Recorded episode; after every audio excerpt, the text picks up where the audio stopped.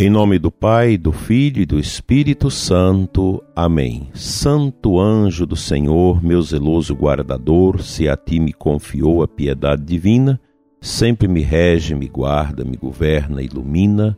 Amém.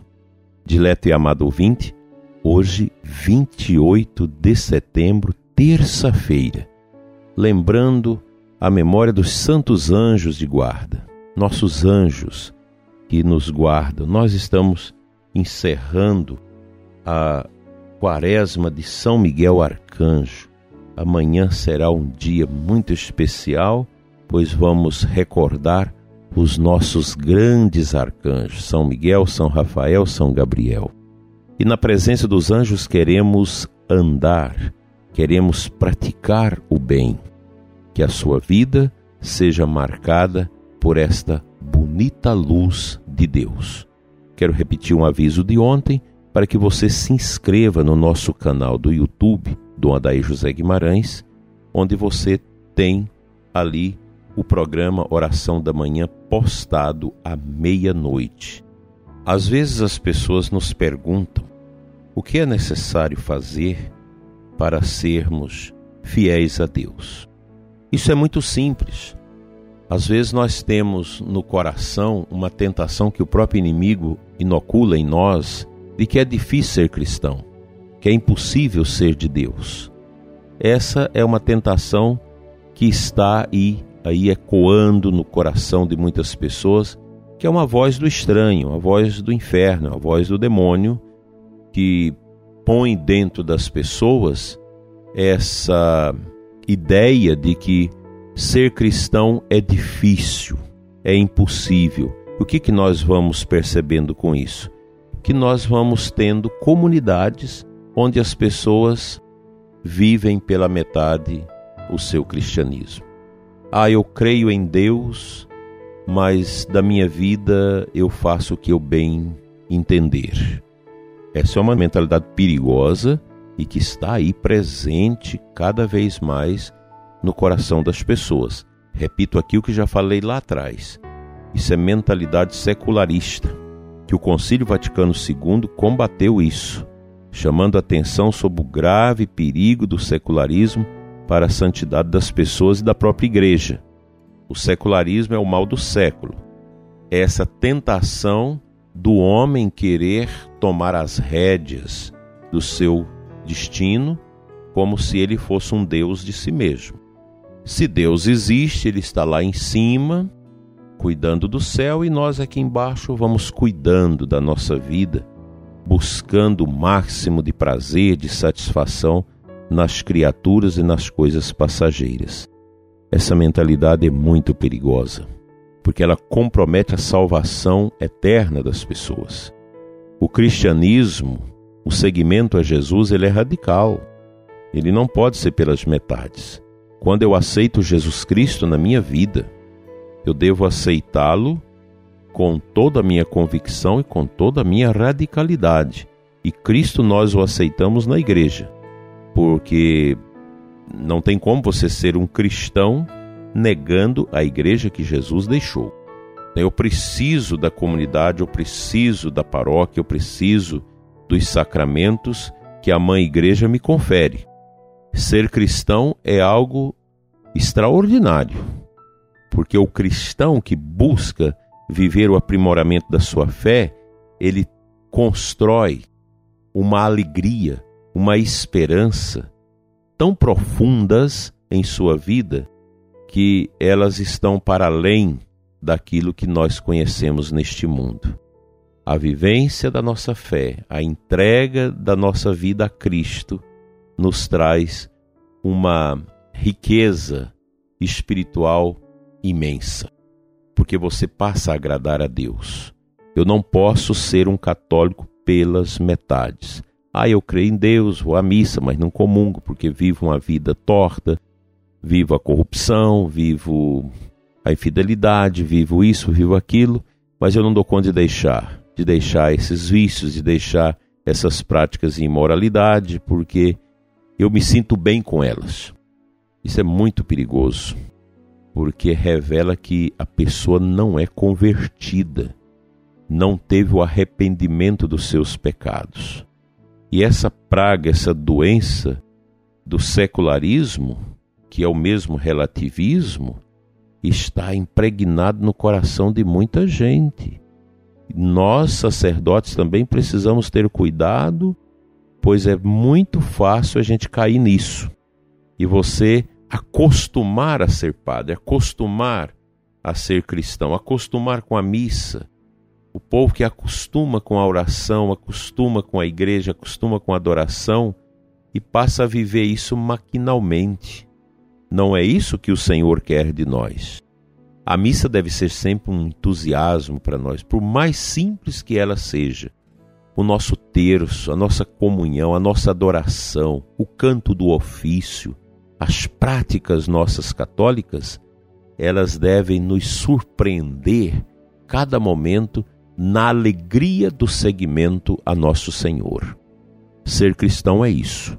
Então, a gente precisa ter presente a necessidade da conversão, de uma boa confissão regularmente e de uma boa adoração e de uma íntima comunhão e unidade com Deus. Ler mais o catecismo, conhecer as verdades da nossa fé e não ficar nessa bobagem de pensar, eu basta ter uma fé assim, xarope e tá tudo bem. Não.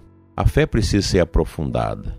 Nós precisamos aprofundar mais o nosso ato de crer ler mais, rezar mais, ter mais intimidade com a Sagrada Escritura. Nós estamos terminando o mês da Bíblia. Que Deus nos ajude a ser cristãos de verdade.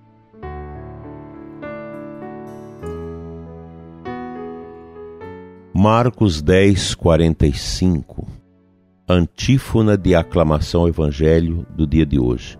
Veio o Filho do Homem a fim de servir e dar sua vida em resgate por muitos. O Filho do Homem é Cristo, que já é uma profecia no Antigo Testamento, em Ezequiel, no profeta Daniel, já tem esta nomenclatura, o Filho do Homem. Isso representa aquele que Deus envia.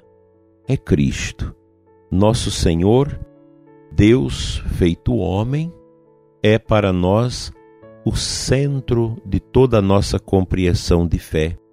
O católico volta o seu olhar sempre para Jesus, no seu inteiro mistério da sua encarnação, vida pública, paixão, morte, condenação, é, ressurreição, glorificação e a espera da sua volta. Aqui está a beleza da nossa fé cristã. Nós estamos preparando a volta de nosso Senhor e nós queremos entregar ao Senhor uma igreja bonita, uma noiva bem ornada, que é o cristianismo, a comunidade dos crentes organizada na prática das virtudes.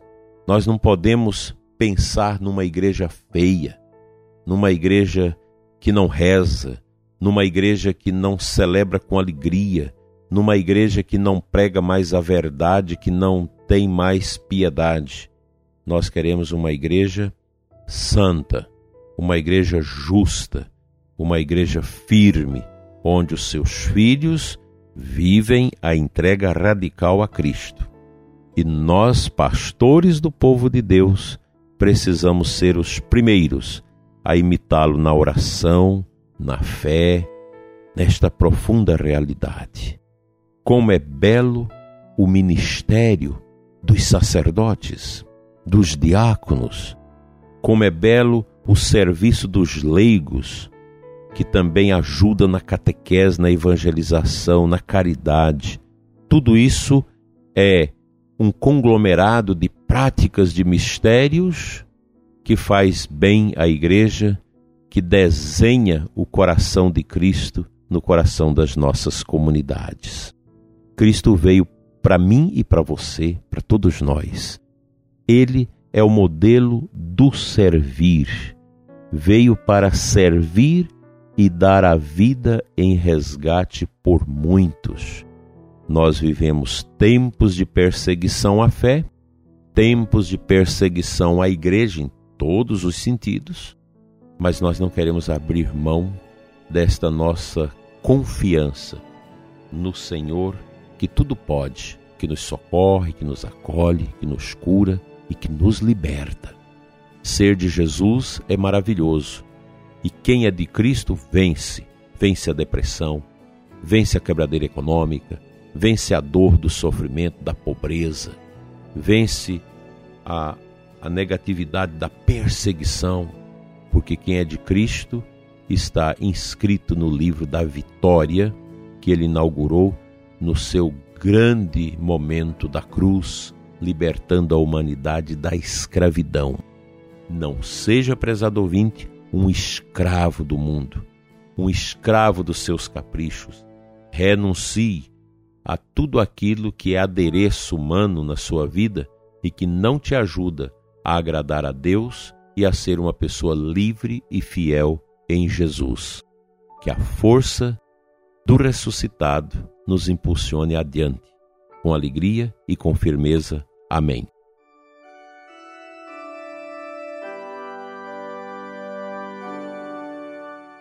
Pai Santo, Deus de amor, nós te adoramos na presença dos santos anjos.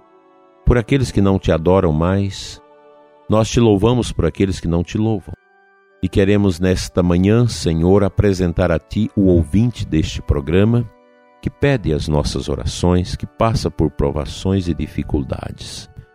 Te entregamos igualmente os doentes, os que estão internados com a peste, com essa triste peste, os que passam por perigos, aqueles que estão a morrer, por todas as famílias enlutadas que tanto sofrem com essas dores e angústias. O Senhor é o Senhor. O Senhor é a nossa vida, é a nossa paz, é a nossa vitória.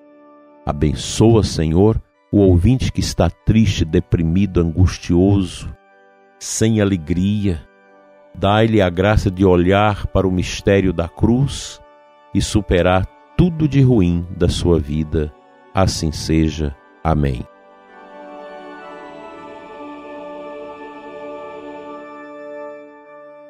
O bom Deus te abençoe e te guarde hoje e sempre, em nome do Pai, do Filho e do Espírito Santo. Amém.